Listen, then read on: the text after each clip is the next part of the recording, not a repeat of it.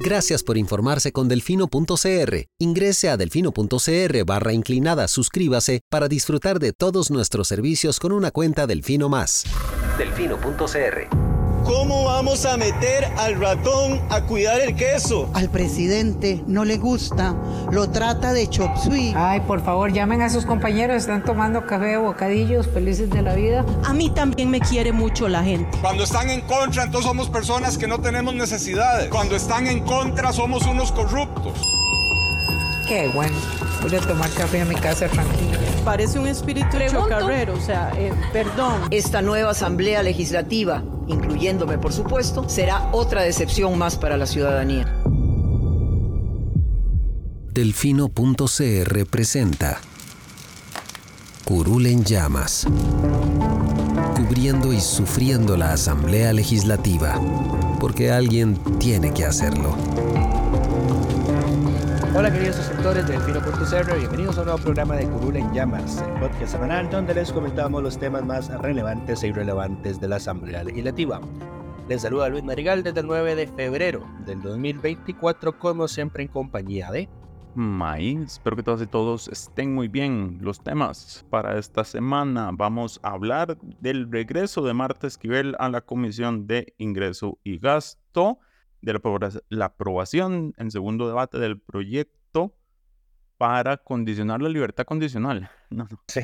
Del proyecto sobre libertad condicional y nuestras secciones Pregúntele a Lucho y las mejores y peores ideas de esta semana. Pero empecemos con doña Marta Esquivel. Ustedes recordarán que la señora dijo que no iba a volver a la Asamblea Legislativa hasta que le garantizaran su seguridad al momento de entrar y salir de las comparecencias. El lunes de esta semana, don Rodrigo Arias, el presidente de la Asamblea Legislativa, le envió un oficio a la presidenta de la Caja recordándole que tiene la obligación de asistir cuando así se le solicite y que él le iba a garantizar su seguridad dentro del edificio de la Asamblea Legislativa. Entonces la señora volvió este jueves a seguir hablando sobre el tema de los informes actuariales y sobre su salario, tema que ella pidió que se tocara en el seno de esa comisión cuando estuvo hace dos semanas, si no me equivoco. Entonces la señora regresó hablaron, siguió absteniéndose de hablar sobre el tema de los informes actuariales por decir, por considerar que el, hecho está judicializado y que hay un expediente en su contra por ese tema. Y sobre su salario, em, ella sigue insistiendo en que no se le ha dado un debido proceso, lo cual yo creo que no corresponde en este caso. ¿Lucho? No, como la persona que fue que quemó en aquel entonces a los jerarcas de los gobiernos del PAC por, por cobrar prohibición cuando no debían, eh, eso no hay que hacer ningún debido proceso, digamos. es, un, es, un, cálculo económico que tiene que ser, a ver, ¿cuánto de más se le estuvo pagando todo este tiempo? millón y pico. Multiplique eso por la cantidad de meses que los estuvo pagando, que los estuvo recibiendo mal. Correcto. Eh, y ya, luego tiene que cobrar el retroactivo de cargas sociales o quedan ahí saldos a favor ese tipo de cosas. Es menos complejo de lo que la señora lo quiere dar a Correcto. Pero bueno, doña Marta se está excusando en que no ha devuelto la plata porque la junta directiva no le ha dicho cuánto es. No le ha dicho cuánto es porque la junta directiva hasta ayer estaba desintegrada porque había renunciado a Adrián Torrealba y hasta hace poco realizó la asamblea donde eh, nombraron a su sustituto y, y, luego hay que, el Consejo de Gobierno tiene que juramentarlo y creo que hasta ayer jueves incorporar las sesiones de junta directiva formalmente. Entonces, eh, además de que las sesiones de junta, a ver, el, el orden del día de las sesiones de junta son un absoluto desastre. Y, ahí, y ahí, al igual que en corte plena, no se moderan en los tiempos del uso de la palabra. Entonces, a veces ni siquiera pasan del punto 2 de la agenda. Se ponen a hablar y hablar y hablar y hablar y hablar. Es, es terrible ver esas sesiones aquí hay que señalar dos cosas. Uno, no hay un debido proceso porque, primero que nada, esto no es el que le pagaran de más, no es responsabilidad de Marta Esquivel, porque ese es el Departamento de Recursos Humanos el que tiene que hacer el, salario y aplicar la ley según corresponda. No hay derecho de defensa en, ese tema. Es, digamos, la, es competencia del Departamento de Recursos Humanos. Lo que ella se ha hecho es tomar todas las medidas posibles para tratar de evitar ese rebajo de salario Correcto. Incluyendo hacer la consulta, una consulta que no tenía sentido al Ministerio de Planificación y Política Económica. Y que de hecho plan le respondió, vea señores, nosotros, ustedes, ustedes declararon un supuesto exclusivo y excluyente, no tenemos nada que ver con eso. Nosotros no somos rectores de, de, ese puesto porque ustedes se lo, se lo afirmaron, entonces es decisión de la Junta Directiva. Ahora es cierto, ella no tiene por qué ni cómo devolver la plata hasta que le digan cuánto es básicamente. Eh, eso sí, sí, eso está correcto. Entonces, supongo que la, el Departamento de Recursos Humanos tiene que hacer el cálculo, que como dijo Lucho, no debería ser muy complicado, y dar la orden de, que se le cobre o que se le rebaje el salario. ¿Mm? Multiplicarlo por 30, más o menos. Eh, no sé cuántos meses lleva. No, mentira, no tienen, todavía no tienen unos años. Son como, son como 20 meses. 20, sí, 20 meses. En, pero sí, entonces eso no es responsabilidad de ella. Lo que sí es responsabilidad de ella es seguirse oponiendo a esto, porque ella incluso recusó a, dos, a tres de los directivos de la Junta que habían tomado la decisión de, de, hacer esa rebaja de salario. Ahora, ella dijo en la comisión que el salario ya, o sea, que esa rebaja ya está en firme. Ella no está de acuerdo. E incluso dijo, le dijo a la Asamblea Legislativa que revisaran el salario de la Contralora porque estaba por encima del tope que le dieron a ella. Sí, correcto. El, una, le mandó una carta el 7 de febrero a don Rodrigo, a Rodrigo Arias. Eh, pero, al, no, pero el, al parecer ese monto sí está correcto, según lo que vimos, ¿no? No sé. Eh, yo no sé, pero el, el, salario de la Contralora sí ya había sido revisado por la Contraloría porque mi plan les dijo que estaba por encima del, del tope máximo. Y si no me equivoco, ellos ya habían hecho el ajuste que igual estamos hablando como de 100 mil pesos en el caso de, la Contralora, no el millón y medio que se está echando de más Marta. Sí. Correcto. Pero bueno, claramente hay enemistad entre la Marta y la Contralora por, por este tema. Entonces ella dice, si a mí me van a seguir tirando por esto, pues revisen también a la señora Contralora y dijo que es que el, tope que le dijeron que le correspondiera como de 5 millones 650 y el que tenía Marta era de 5 millones 700, una cosa así. Es de 20 veces el, el 20 veces el salario más bajo de la administración pública. Eh, supongo que es el tope presidencial, ¿no? correcto también, sí. Exacto. Y bueno, lo otro que pasó es que, bueno, esta vez la señora presidenta ejecutiva no llegó acompañada por agentes de la Unidad Especial de Intervención. Sino que le rodearon ocho funcionarios de seguridad. Ocho de seguridad de la Asamblea Legislativa se dedicaron a protegerla de, de los malos periodistas que le quieren hacer preguntas sobre su gestión, lo cual también generó un nuevo berrinche por el exceso de recursos que se le dio para, para la protección, comillas, comillas, de la señora al momento de entrar y salir de la comisión. Y Sobre le dio un pleito nuevo en el plenario ese día porque empezaron otra vez los diputados a reclamar de para qué tanta gente, nadie la está agrediendo, a los periodistas hasta les revisan los platos de comida cuando entran a este edificio, cosa que es cierta, que decir. Entonces, como nadie le va a hacer nada ahí adentro confirmo. Ajá. Pero bueno, en, sobre este tema, justamente sobre el uso de la UEI, eh, la diputada de Liberación Nacional, Paulina Ramírez, hizo lo correcto y fue, en lugar de seguir quejándose nada más del tema, presentó una consulta oficial a la Procuraduría General de la República para que se pronunciara sobre el uso de este cuerpo para proteger a personas que no sean miembros de los supremos poderes. la diputada argumentó que el reglamento extiende lo que la ley dice y que eso no puede ser así por la jerarquía de las normas. Porque recordemos, la ley dice expresamente que solo a miembros de los supremos poderes. El reglamento dice que eso se puede ampliar a otros funcionarios del Poder Ejecutivo cuando haya un informe de la misma UEI que indique que así se requiere. Pero, en todo caso, pero en todo caso el reglamento tampoco le no le aplica a Marta. Ya eso lo hablamos. En todo caso, como mencionamos la semana pasada, el reglamento no cubre a Marta Esquivel porque ella no es técnicamente una funcionaria del Poder Ejecutivo a pesar de ser nombrada por este. Correcto. La presidenta de una institución autónoma, entonces tiene otro rango. Como Correcto. Pero sí, pero eso con lo de Marta, lo que nos dejó fue que regresara a la señora porque nos quedaron sin preguntas. Qué, qué cansado. Eh, pues sí. Y, y lo peor es que de esta no salió nada, digamos. De esta audiencia no salió nada. Esta vez no creo Eh, nada. Más, más que Sofía Guillén ahora la va a acusar de, de perjurio y falso testimonio porque, eh, a ver, resulta que doña Marta dice, yo de este tema obviamente me inhibí, ¿verdad? No puedo verlo, el tema es mi salario. Correcto. Así que el que toma las decisiones es el secretario, eh, perdón, el vicepresidente de Junta. Y resulta y acontece que... eh, Ella fue la que dijo que no se incluyera en el tema no, a ver, a ver, es que del despacho de ella. A ver, el...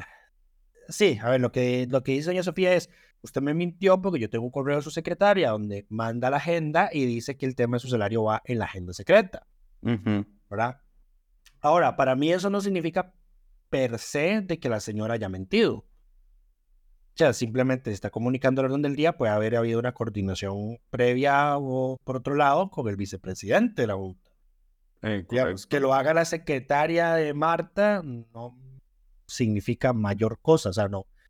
Ya extenderlo a ese punto me parece un toque más Sí, habría que comprobar que la orden directa de meterlo ahí lo dio ella y exacto. Sí, ese se comprobaría muy fácilmente si el vicepresidente fue el que pidió que se incluyera en, en ese, en ese aspecto del tema y nada más se incluyó así en la agenda. Correcto. Y esa coordinación es probablemente posible y toda esa coordinación probablemente se hace desde la Secretaría de la Presidencia, no necesariamente directamente con la Presidencia, porque hay temas que di otros, cuando ella se tiene que ir, alguien más tiene que decir que, que lo incluyan. Pero el- al final es ella la que termina demandando la agenda ya hecha, entonces obviamente va a salir de, de ese correo de esa persona, ¿verdad? Pero eso no significa que Marta haya decidido sobre ese tema. Pero bueno. Correcto, sobre eso yo creo que se están hilando más fino de lo necesario. Pero bueno, ah, también Es que, hay- es que, es que doña Sofía dice que ya está harta de que Marta le mienta.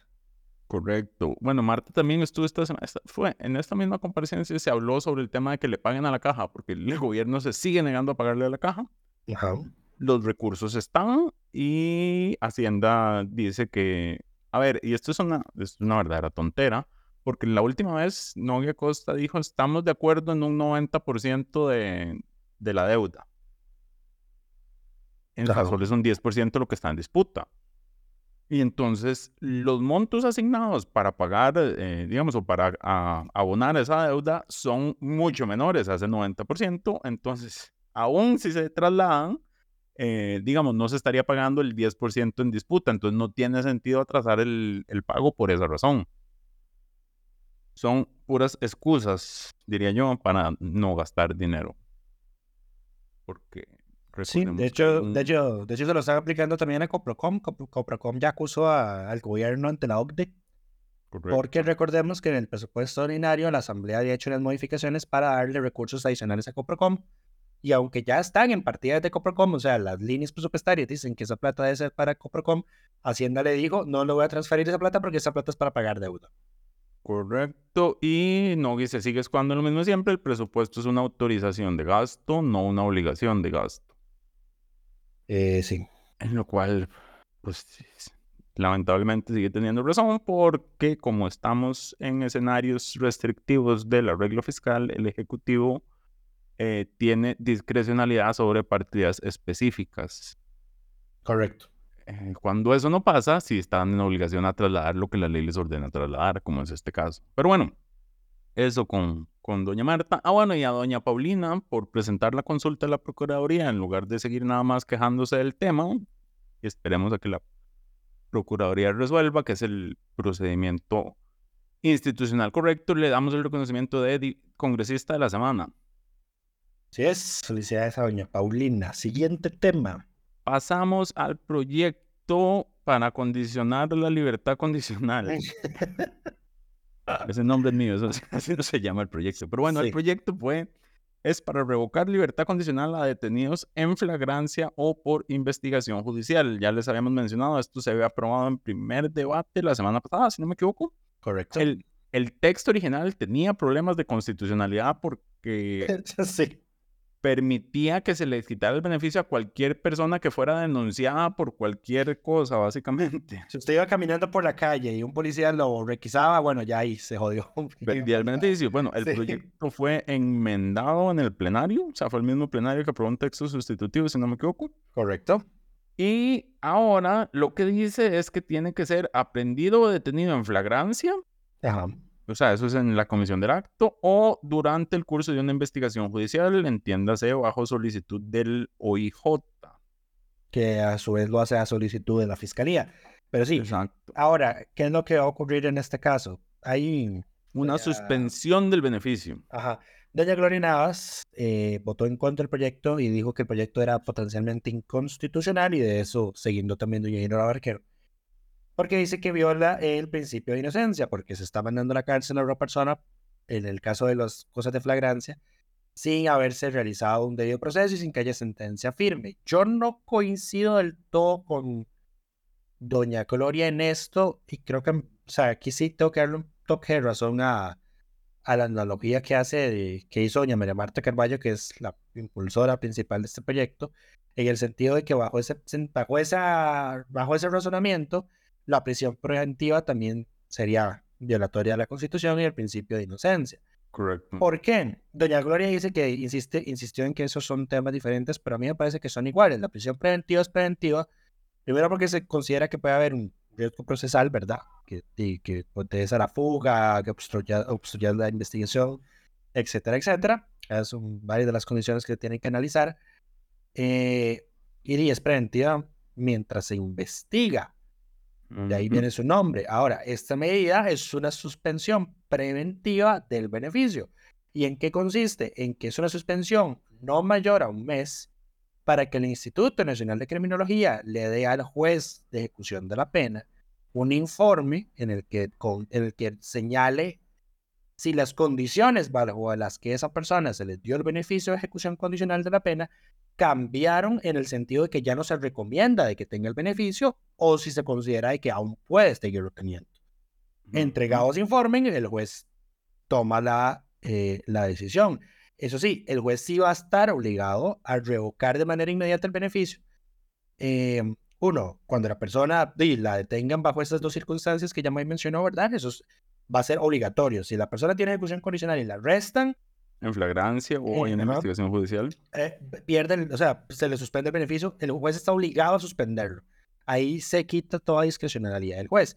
Y también va, que, va a perder discrecionalidad del juez en el sentido de que cuando el Instituto de Criminología entrega el informe, si el informe dice esta persona tiene que estar presa, ya no, las condiciones para que ya esté en la libre condicionalmente no se dan, el juez tiene que también acatar ese, ese, ese informe.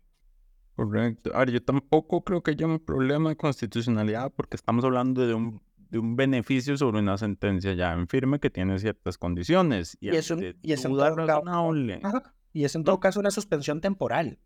correcto. Y ante duda razonable de que se hayan cumplido los requisitos de la libertad condicional que implican no estar en actividad delictiva, pues me parece razonable que se revise ese, ese beneficio que tienen las personas eh, condenadas.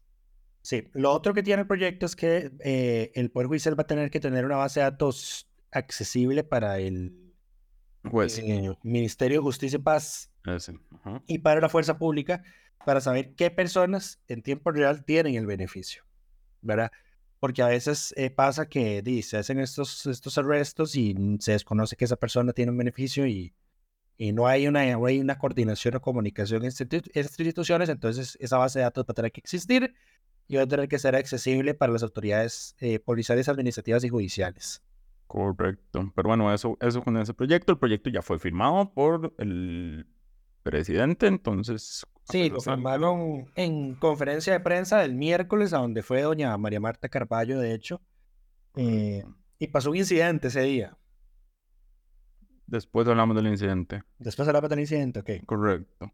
Pero bueno, pasemos al siguiente tema, que es. Ya llegamos a pregúntale a Lucho. Estamos veloces hoy. Wow. Agradece- agradecemos a todas las personas que nos mandan sus preguntas por Spotify. Recuerden que desde el teléfono celular pueden ahí dejar sus preguntas y comentarios. Empecemos con comentarios y correcciones, porque don Roberto Herrera nos señaló que Lucho no sabe ni de historia ni de geografía, porque la semana pasada mencionamos que eh, don Rodrigo Chávez había aprendido sus tintes dictatoriales de las Filipinas de Duterte, cuando lo correcto es que las aprendió en la Indonesia No. de Suharto. Al revés, al revés, yo dije Indonesia. No, dijiste Filipinas. Fil- Bueno, pero, pero, ¿cómo se llama esta? Dijiste Eh, Filipinas, que donde el, el dictador, o bueno, el, el líder de... Es, es un dictador. Era un dictador y ahora su hijo es el que está ahí. Pues, pues sí, pero bueno, fue Sí. electo el autoritario del lugar era Duterte, autoritario pero lo correcto, lo correcto es que don Rodrigo Chávez no estuvo en Filipinas, sino en Indonesia. No, pero sí estuvo en Filipinas. ¿Sí estuvo en Filipinas? Sí, él fue director de la oficina del Banco Mundial en Filipinas. No, en Indonesia. En, en Filipinas también. Estoy seguro que no tiene una oficina tan cerca, pero bueno. Sí, un saludo a don, a don, a don Roberto Herrera por la... Bueno, Por no, la- sí hubo, sí hubo una corrección. Creo que fue que yo dije Indonesia y cuando era Filipinas. Ese fue, ese fue el- la, la confusión. Porque de hecho nuestra ex compañera y muy querida Trilce Villalobos me escribió unos días antes de que nos escribiera don Roberto también para decirme como, mae, dijiste Indonesia y era Filipinas. Eh, yo, mae, sí que pelada. Pero sí, revisé después de que Mae me pasó el comentario de... Sí, yo dije Indonesia. Aquí estoy bien leyendo lo que me dijo Trilce. Yo dije la de Duterte de Indonesia y es Duterte de. Filipinas. Y don, y don- don Rodrigo también estuvo, fue director de una oficina del Banco Mundial en, en Filipinas. Correcto, pero bueno, seguimos. Ahora sí, ah, bueno, don Enrique le, le agradecemos su comentario, excelente abordaje. No, no puso apellido, entonces a Enrique. Y al usuario Moragax les, les- nos pregunta cuál es la forma más efectiva de presentar ideas a la asamblea como ciudadano, Lucho. Que, que complicado. A ver, porque- puedo hablar de mi experiencia, digamos. Solo que A ver, yo tengo un, tengo un plus o una trampa de que soy periodista parlamentario, entonces medio me muevo en ese ambiente, ¿verdad? Mm, Eh, pero porque, por la ejemplo, forma- cuando- la forma oficial, formal, sería a través de la Oficina de Participación Ciudadana, que en la página web de la Asamblea Legislativa tiene un formulario donde una persona puede presentar su idea y eso podría eventualmente ser acogido por alguno o alguna de los miembros de la Asamblea Legislativa. Porque esas propuestas se mandan periódicamente a los diputados cuando se Correcto, esa sería la forma, for, o sea, el procedimiento formal como ciudadano independiente. Ahora, un grupo de ciudadanos... El procedimiento formalísimo sería la recolección de firmas para la presentación formal de un proyecto de ley con el procedimiento de iniciativa popular, pero ya todos sabemos lo que pasó con esos proyectos. Lo único que han logrado ser ley después de ese, de esa, con ese mecanismo ha sido la ley eh, de vida silvestre, la Bienestar ley, de, animal, ¿no? la ley de bienestar animal, correcto. Correcto. Y la otra forma es enviárselo al despacho de, de, de toda la asamblea, digamos, de cada uno de los congresistas y que alguno... Para eso, sí, para eso pueden echar mano de que en nuestro proyecto Delfino.0 ahora inclinada asamblea tienen los correos, obviamente tienen los perfiles de los diputados, pero cada perfil tiene su respectivo correo, así que pueden Correcto. tomarlos de ahí y les mandan a los 57 la idea y eso por lo general sí es bien recibido. Ah, bueno. Eh, obviamente más efectiva Ajá, sería hacer lo que hace Lucho, que es hablar directamente con algún diputado y para que asuma el proyecto. sí, correcto.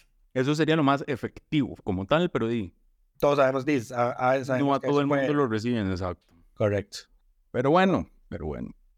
Eh, pero en Eh, teoría, si es un diputado de su provincia, debería, o en realidad cualquier diputado, porque son nacionales, debería por lo Sí, menos darle recomendación. audiencia y escuchar su idea. una recomendación para Moragax es eh, redactar el documento con la estructura ya hay un proyecto de ley, porque así yo creo que va a ser más sencillo y más Correcto. atractivo. Menos que trabajos tengan que hacer, más probable.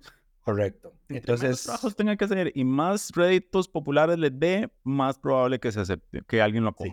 Entonces bueno. eh, póngale nombre al proyecto. Y el- Yo no soy partidario de los nombres llamativos a los proyectos de ley. Por ejemplo, siempre me encanta burlarme del proyecto de eh, ley, ¿cómo se llamaba? Vida y Camarón. Vida y Camarón. Vida y Era Camarón. como Mar, Vida y Camarón. Más Vida y Camarón, sí. Yo. Gran proyecto de doña Marulín. Marulín hace feifa, sí. Correcto. Se, se- se archivó ese proyecto. Lamentablemente no, no tendremos la ley Mar, Vida y Camarón.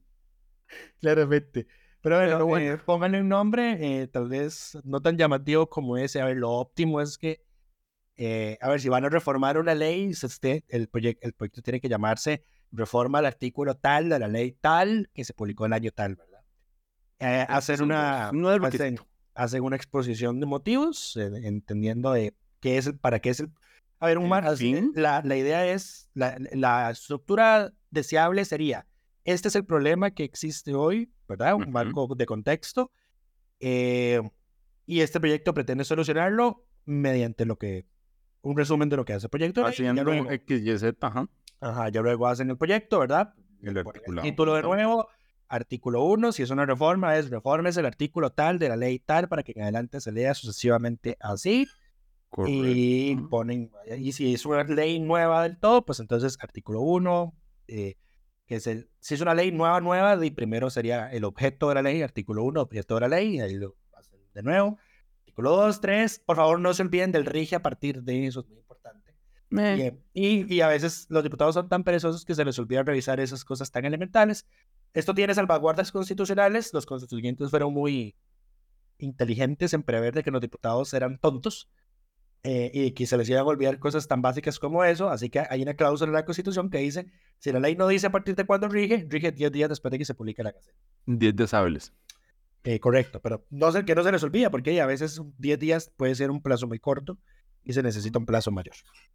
Pero bueno, em, lo otro, recordar también cuando se formula un proyecto, si es una ley nueva y requiere modificaciones a otras, al final incluir las reformas, derogaciones y demás, así como transitorios en caso que se requiera reglamentar por el Ejecutivo y otras cosas. Pero bueno. Ah, eh, si, ya, si ya es un proyecto de ese, de ese tipo, ya se mete tanto y lo quieren presentar así tan, tan serio, la Oficina de Iniciativa Popular de la Asamblea les ayuda. Y estoy seguro que les ayuda porque cuando ellos adoptan proyectos presentados por, o sea, ellos dan ese acompañamiento, le enseñan a la gente cómo hacerlo y consiguen a los diputados que lo adopten. Así que ahí tienen una, una la oficina que... Un mecanismo. Un, saludo a la gente de la oficina popular, que, de Iniciativa Popular, que por lo general los ignoro, pero, pero aquí ya les estamos ayudando un ratito. Pero bueno, pasamos a la siguiente pregunta. Esta viene de André y dicen, muchas gracias por el programa. Y un proyecto para proteger los pocos edificios históricos josefinos que quedan debería ir apoyado junto al Consejo Municipal del Cantón Central o no es necesario, Lucho. Un saludo a André, gracias por la pregunta. A ver, ya tenemos en este país una ley de patrimonio histórico arquitectónico desde 1995, la ley 7555. ¿Cuál es el problema? Yo sé que se están refiriendo a este montón de estructuras arquitectónicas viejitas y bonitas que existían en San José Centro y que han sido demolidas para construir parqueos. Todos sabemos que están refiriéndose a esos. ¿Qué es lo que ocurre con esa ley? Que para que esas, esas estructuras no están protegidas automáticamente, ¿verdad? Tienen que, estar, tienen que estar declaradas como patrimonio para que tengan la protección de esa ley. ¿Y cómo se declara eso? Mediante un decreto ejecutivo previo estudio formal hecho por el Ministerio de Cultura y Juventud. Entonces, si eso no se presenta, el estudio no se hace y el decreto no se emite. Correcto. Ahora, yo creo que también lo que están preguntando es si puede haber una ley específica que diga, se, declárense estos edificios como patrimonio? A ver, eh, hay un... No, yo no podría responder eso más que decir lo siguiente, que en el año 2005 la sala cuarta anuló una cláusula de esa ley que decía que... Em, ¿cómo, ¿Cómo explicarlo? El, que se podía quitar también. A ver, que, se, que una declaratoria por ley... Se puede quitar por ley. Podía quitarse por decreto. Eso, lo establecía la ley. Ah, Y la sala cuarta anuló eso en el 2005. Por la jerarquía de normas, claramente. Un decreto no puede anular una ley. Correcto. Eh, entonces, habría que ver. Eh, yo creo que sí podría hacerse. O sea, me imagino que sí, pero mm, eso va a ser un. Este, sería demasiado engorroso, honestamente. Es posible, y además lo que pasa, por ejemplo, con muchos edificios, con la ley actual también, es que en el momento en que se inicia el proceso de declaratoria como patrimonio, sus, no hay medidas cautelares, digamos, que es probablemente el vacío de esa ley. Porque entonces los dueños del... A ver, porque que algo sea declarado patrimonio en realidad es un problema. Porque entonces cualquier renovación, modificación al, al inmueble se convierte en todo un trámite burocrático casi imposible. Por eso, cuando esto pasa, lo que, lo que hacen la mayoría de propietarios es que demolen la estructura antes de que se declare como tal para evitarse ese problema. Ahora, aquí en realidad esto es un tema de que ni, ni siquiera la ciudadanía, lo voy a decir así, me van a caer, pero así es, así es, ni siquiera la ciudadanía hace su parte. Eh, porque el procedimiento que dice el artículo 7 de la ley es que el propietario ni siquiera es el que tiene que pedir la declaratoria. Cualquier persona. Cualquier persona eh, claro, pero en el momento. Voy, espérate, déjame terminar. Cualquier persona va y, y, lo dice, o sea, tal edificio debería ser patrimonio, y se abre el expediente y ya la protección contra demolición y contra cualquier cambio aplica hasta que el expediente esté finalizado. O sea, en el interim, inclusive, o sea, antes de que se otorgue, mientras se hace el estudio, el inmueble queda protegido. Entonces, ¿qué es lo que pasa aquí? Que nadie está haciendo el procedimiento, nadie está yendo al Ministerio de Cultura a solicitar que esos inmuebles sean inscritos. Nadie. Nadie, ¿se entiende? Nadie. Ni siquiera la gente, discúlpeme, que tanto le interesa ese tema, nadie lo está haciendo. Ok. Ahí está, o sea. Probablemente nadie sabe que lo puede hacer. Di, bueno, ya lo saben aquí, es el artículo 7 de la ley. Cualquier persona puede hacerlo y abierto el expediente, ya aplica la prohibición de demoler o cambiar las estructuras hasta mm, que el expediente esté finalizado. Lo que hacen usualmente es demolerlo antes de que a alguien se le ocurra. Eh, sí, yo te digo, y eso es llorar sobre la leche derramada, ¿verdad? Pero bueno, em, muchas gracias por la pregunta. Pasemos a la última. Ah, ah no, acá Entonces, eh, ahora, o sea, entonces, en conciso para responder, yo creo que no hace, una no hace falta una ley nueva, hay que aplicar la ley que ya existe. Eso es todo. Ok. Y si tiene algún edificio en mente, puede ir a presentar la solicitud ante la oficina. ¿Cuál oficina es esa? Eh, Patrimonio Cultural. Patrimonio, Patrimonio Nacional. Eso, pueden ir a presentar la solicitud ahí. Y pasamos a la siguiente pregunta. Y dice, bueno, primero, don Ronald HC nos señala, Lucho, sigan educando al país. Gracias. Muchas gracias a usted por escucharnos.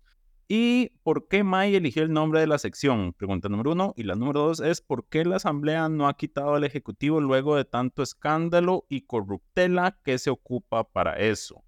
La primera pregunta es muy sencilla, ¿por que aquí a Lucho no se le ocurren las cosas, entonces me toca a mí. Correcto. May es el. May es el intelectual de las secciones de este, este podcast. sí, May es el, la parte creativa. Exacto. Y la otra pregunta, Lucho, ¿la asamblea qué potestades tiene para quitar al ejecutivo? Ninguna. el, es el problema, aquí no existe ese procedimiento a menos de que hayan eh, no, es que... Tendría que haber una sentencia penal. Tendría que haber sentencia firme para lo, para lo cual la fiscalía le tiene que pedir a la corte que traslade el expediente a la asamblea para que se le levante la, la inmunidad y se haga el proceso ante la sala tercera. Esto lo mencionamos la semana pasada, creo. Ajá, y la sala y, y la sentencia de la sala tercera sería apelada ante corte plena. el, ¿Cómo se llama el jurado de la corte? No, él tiene un nombre. Tribunal de Corte Plena. Ese. Tribunal de Corte Plena.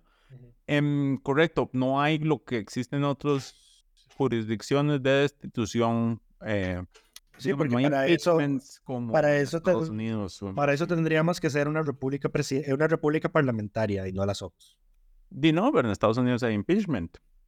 Eh, sí. Y es presidencial, pero aquí no tenemos esa figura, entonces no existe esa posibilidad de que la Asamblea, ante dudas, de, haga un juicio político, porque esos son juicios políticos, no juicios judiciales, para la destitución. Eso no existe en nuestra jurisdicción. Entonces, por más escándalos y denuncias, hasta que no haya procedimientos judiciales en firme, no se puede hacer nada, aunque hay uno que se puede declarar al presidente incompetente, pero eso es como por...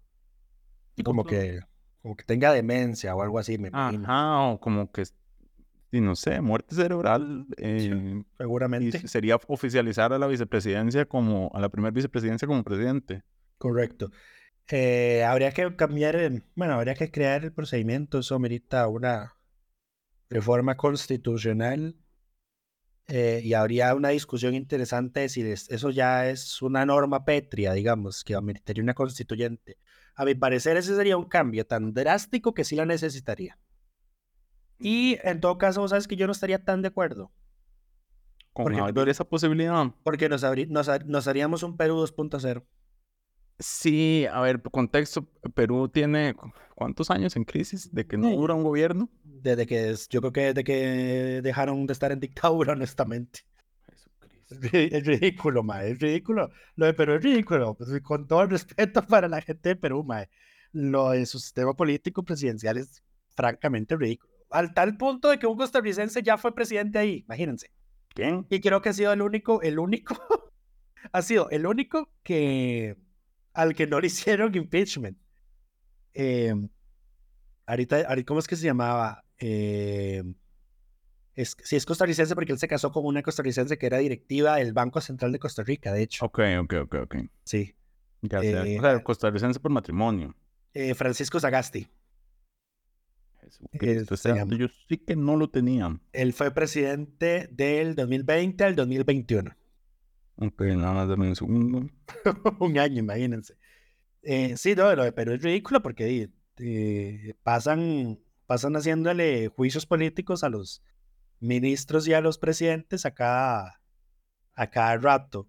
Em, han tenido Martín Vizcarra del 2018 al 2020, Manuel Merino, que duró solo en el 2020, Francisco Sagasti, 2021.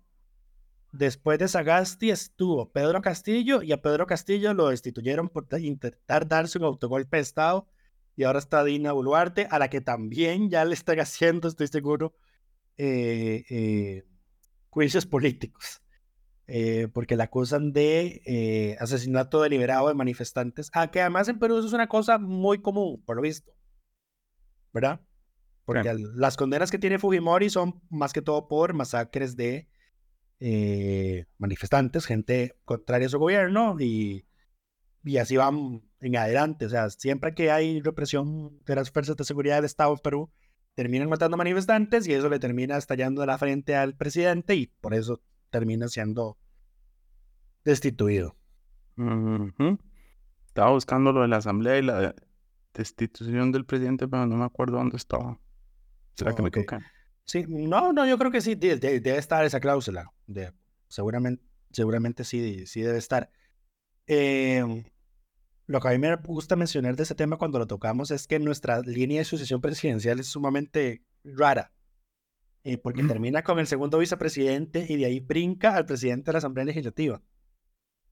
Eh, eh, sí. Y bueno, recordemos que para ser presidente de la Asamblea Legislativa hay que ser cumplir con los mismos requisitos que ser vicepresidente, que es para ser presidente de la República. Y yo creo que por la línea de sucesión del directorio legislativo eso debería, esos requisitos casi que se hacen de aplicación directa a todo el directorio. No. No, porque ya lo habíamos discutido. Porque termina con el vicepresidente y de ahí saldría el diputado mayoría. Em, no, porque cuando hay vacancia en la presidenta hay que elegir ese puesto. No, mm, digamos, si algo le pasa a Rodrigo Arias en este momento, doña Gloria Navas asume la presidencia ahí pero la Asamblea tiene que nombrar una nueva presidencia. No es como en el Ejecutivo que la vicepresidencia en, vacancia permanente de la presidencia asume automáticamente todo. Y así son todos los puestos del directorio, porque te acordás cuando se murió Rodolfo Peña. Era el primer secretario y la Asamblea tuvo que elegir una nueva secretaría porque el primer prosecretario o segundo, no recuerdo, no podía asumir directamente el puesto vacante de forma permanente, solo en sustituciones temporales. Y ahí fue cuando se eligió a una diputada del PUSC y el directorio estuvo conformado por primera vez por tres mujeres. Ya. Ajá. Entonces la sucesión no, no opera como en el Ejecutivo. Las, las sucesiones en la Asamblea solo cubren vacantes temporales. Si hay vacante permanente, se tiene que hacer una nueva elección.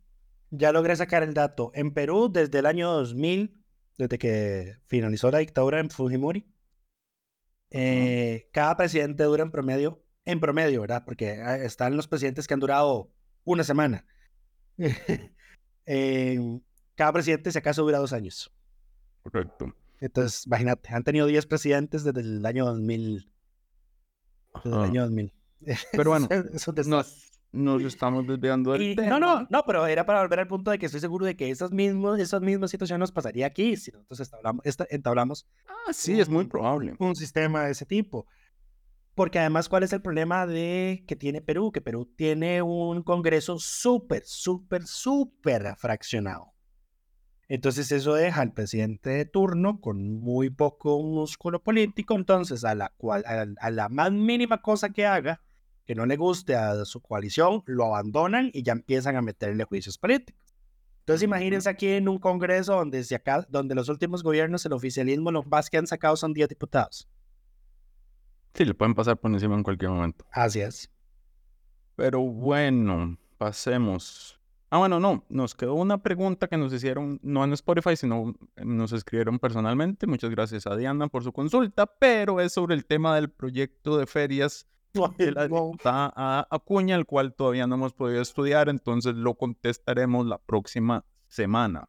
Prometo estudiar el tema. Le he estado, Lucho se le, le estado huyendo, ese es el problema.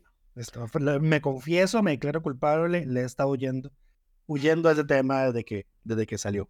Correcto, pero bueno, ahora sí pasemos a nuestra sección de las mejores y peores ideas de la semana. Empecemos por una propuesta del Ejecutivo que se había anunciado en la conferencia de prensa de la semana anterior, digamos, todavía era, febrero, eh, todavía era enero, el 31 de, 31 de enero se anunció esta iniciativa que es establecer penas de cárcel a quienes introduzcan teléfonos celulares o dispositivos electrónicos a centros penitenciarios. La pena que se establece es de dos a cuatro años de cárcel y, digamos, esto ahorita no, no está sancionado con cárcel. Y lo otro es que establece en medidas, no, em, un agravante que es que si esa persona es funcionaria pública, eh, abogado, o alguien que haya tenido permiso expreso del centro penitenciario, o sea, no alguien de, no una visita, sino alguien con autorización del, para entrar al centro penitenciario, es quien hace la introducción, se agrava en un tercio la pena, lo cual lo deja en dos años y ocho meses a cinco años y cuatro meses, si no me equivoco. Correcto. Y esto nos da paso para hablar del tema que queríamos mencionar, porque este proyecto fue presentado y anunciado por el ministro de Justicia y Paz, don Gerald Campos, quien... Ya, tiene, el, ya tiene el título de ministro mentiroso. No, no, ese se le puede dar a muchos. Mm. Eh, pero no solo eh, anunció esto 10 días antes de que se presentara formalmente, eh, sino que en conferencia de prensa ha en varias ocasiones y mal interpretado o inducido error o tratar de engañar a la ciudadanía diciendo que cosas, sentencias de la sala constitucional hacen cosas que no hacen realmente. El, la primera vez que esto sucedió fue con el tema de las cámaras.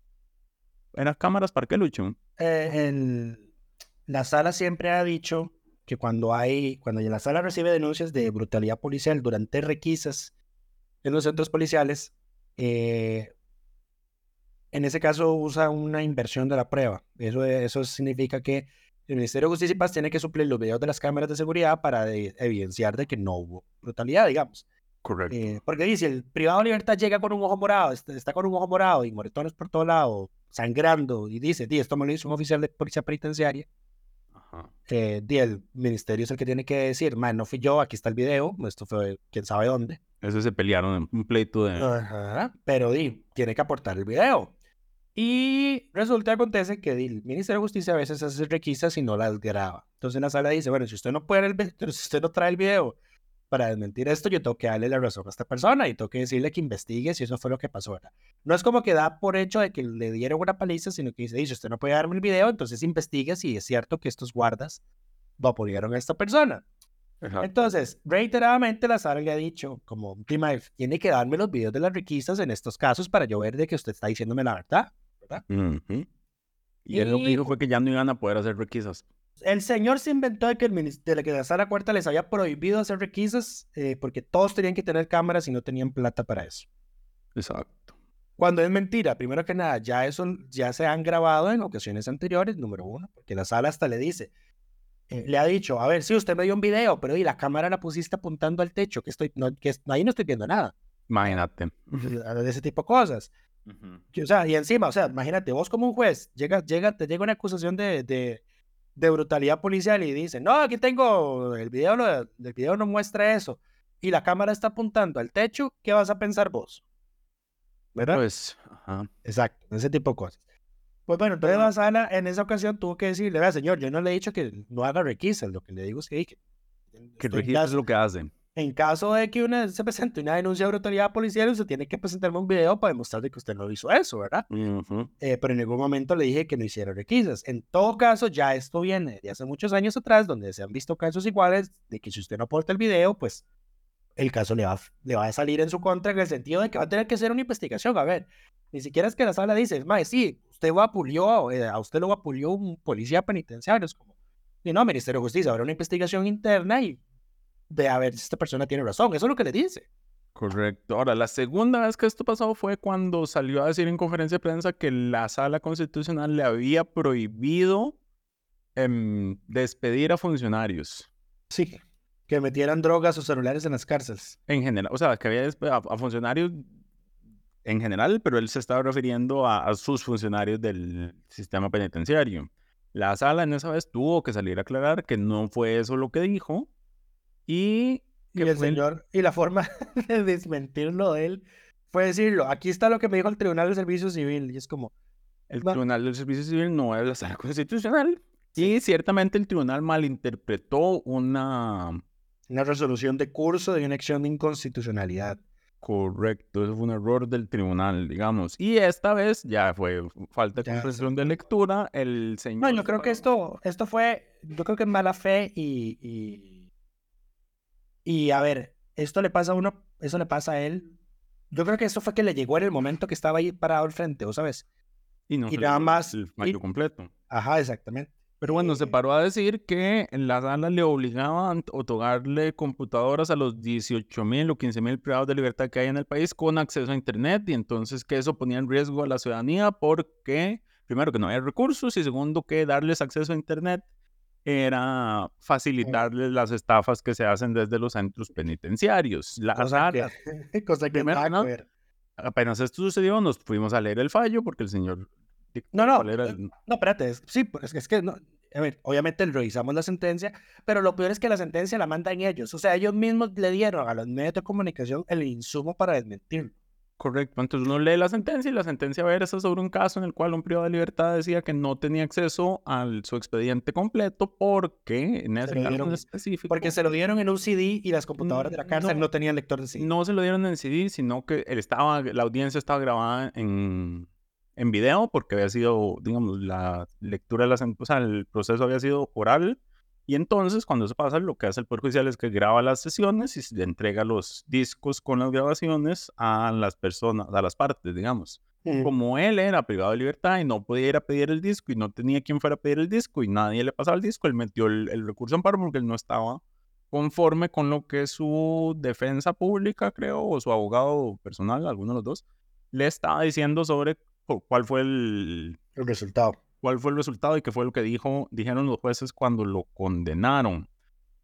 Entonces, la sala lo que dice, y a, a ver, todo el expediente habla sobre el acceso al...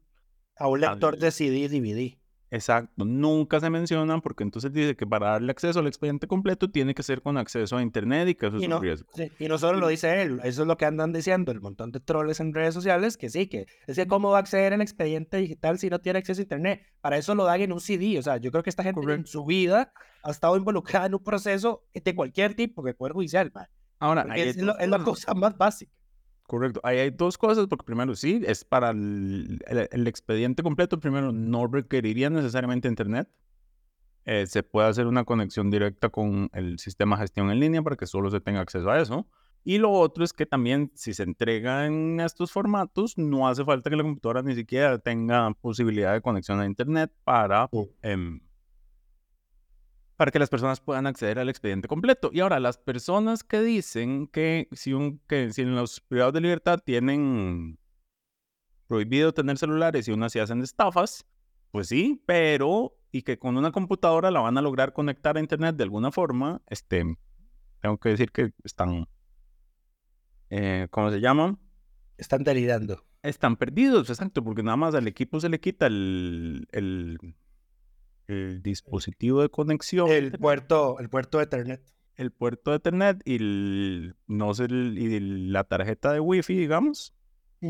Y Que a ver, que no hay es- forma en conect- que que las- se pueda que- conectar. Que las computadoras de escritorio ni siquiera traen eso. O sea, usted tiene que Correcto. comprarles por lo general el adaptador para ponerle Wi-Fi. Correcto. Y, y nada más se le quita el puerto Ethernet y ya no hay forma en que eso de, nin- de ninguna manera se conecte. Y lo otro es que en la sala, claro, nunca dijimos eh, que, Que era para tienen todos. que dar una computadora a todos. Dijimos, faciliten en este centro penal en específico, porque es un recurso de amparo, no una acción, em, que se facilite un espacio para que puedan revisar su expediente completo. Entonces, basta con ponerles una computadora sin acceso a internet y ya Dale el los- los expediente en una llave maya. O sea, si, tú- o- si las computadoras de ahí no tienen lector de disco, es que ese es el problema, que las, el, el- lo que el justicia dijo es como, es que sí, sí, nuestras computadoras no tienen lector de disco. Entendible, porque ¿quién carajo usa discos en pleno 2024? Bueno, pero el Poder ¿verdad? Judicial sigue repartiendo discos. Sí, pero bueno, bueno, el Poder Judicial no es el mejor, em, ¿cómo decirlo? En términos de actualización informática, me parece a mí.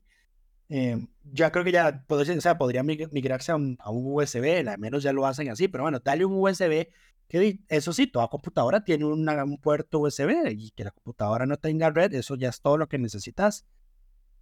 Pero, Pero el, ya, el ya el- el Poder Judicial, es, eh, co- comentario aparte, el Poder Judicial, desde que se dieron los ciberataques, no acepta llaves mayas por el tema de posibles infecciones. makes sense también. Ajá, por eso es que todo lo entregan en disco. Pero bueno, ya nos desviamos mucho del tema, y estábamos en con, todo caso, los- o sea, con las propuestas de esta semana. Entonces, esa fue la del cárcel por introducir celulares a centros penitenciarios. Y otra buena propuesta que se presentó esta semana es del diputado Carlos Felipe García del PUS con el apoyo de doña Vanessa de Paul y es para que siempre en el tema de seguridad eh, se elimine, ah, a ver, hay una controversia en el Colegio de Profesionales en Criminología porque la Junta Directiva hizo una consulta a la Procuraduría y de, a raíz de esa consulta decidieron que había un montón de colegiados que no cumplían con el requisito de la carrera porque tenían carreras afines em, y no la carrera en específico, entonces los echaron a todos del colegio. qué fuerte. Básicamente los descolegiaron. El proyecto lo que hace es solucionar este problema y en la ley del colegio, recordemos que los colegios profesionales se crean por ley, mete específicamente a estas carreras eh, que fueron expulsadas por la junta directiva, que son, dame un segundo y te las leo. Turum, turum. Mm, ¿Dónde está? Colegio de Profesionales. Estas son investigación criminal, criminalística, administración policial y prevención del delito y de ciencias policiales. O sea, todos temas vinculados con seguridad que el colegio básicamente descolegió.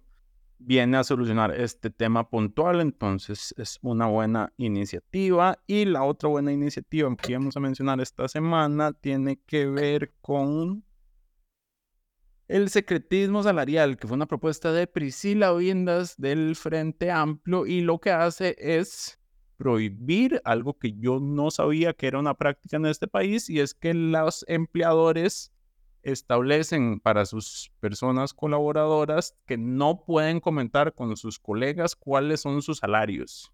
Sí. Y eso a mí me... Digo, me parece completamente irracional que eso exista en este país y que eso pase.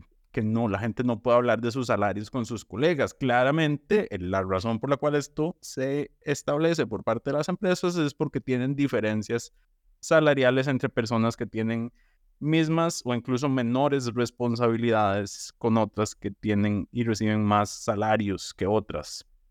Entiéndase, leas entre paréntesis la brecha salarial de género. Correcto. Entonces, yo, voy a, yo voy a decir que yo me sentí un poco, me ilusioné con el proyecto cuando leí el nombre, porque hace unas semanas eh, que estaba haciendo el reporte internacional, eh, le, lo, lo, lo que destaqué ese día fue que en Chile habían aprobado en el Congreso una ley que prohíbe, que obliga, a ver, que obliga a la transparencia en las ofertas laborales. Entiéndase que la oferta laboral tiene que decir cuál es el salario que se va a pagar. em, y prohíbe que en las entrevistas a usted le pregunten cuál es su pretensión salarial. Que creo que esto lo, lo, lo hablamos en algún momento, me parece, porque obviamente hay, una, hay un desbalance de poder en esa, en esa negociación, ¿verdad? No es una negociación en todo caso. Entonces en Chile aprobaron que usted tenga que publicar el salario en las ofertas y que le- y tiene prohibido preguntarle su al, a la- al pretendiente, pues, cuánto quiere ganar. lo cual es su pretensión salarial. Yo dije, sí, que dicho, ya van a meter este proyecto aquí en Costa Rica. Y me ilusioné porque al final no era sobre eso. Espero que, No era sobre eso, espero que lo presenten a futuro. Correcto. Y esos son. Esta semana no hubo algo que podamos calificar como una la peor propuesta de la semana. Eh, yo, creo que ya, Eh. yo creo que ya el espacio está haciendo un efecto disuasor. No, no, no. La resaca electoral del domingo, creo que porque esta semana se presentaron menos proyectos de los que se presentan en promedio en, en las semanas. Entonces creo que la resaca electoral los tiene poco prolíficos. Esperaremos a ver si hay una mejora en la calidad de los proyectos. Pero bueno, yo creo que ahora sí, esto es todo por esta semana. Sí, al final, de- al- sí, muchas gracias por acompañarnos y nos escuchamos la próxima. Delfino.cr presentó Curul en llamas, cubriendo y sufriendo la Asamblea Legislativa, porque alguien tiene que hacerlo.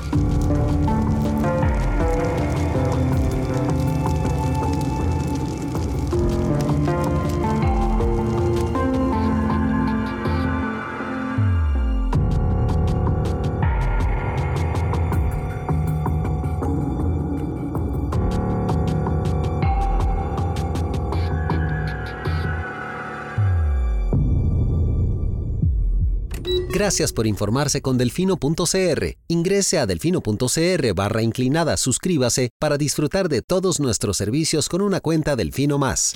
Delfino.cr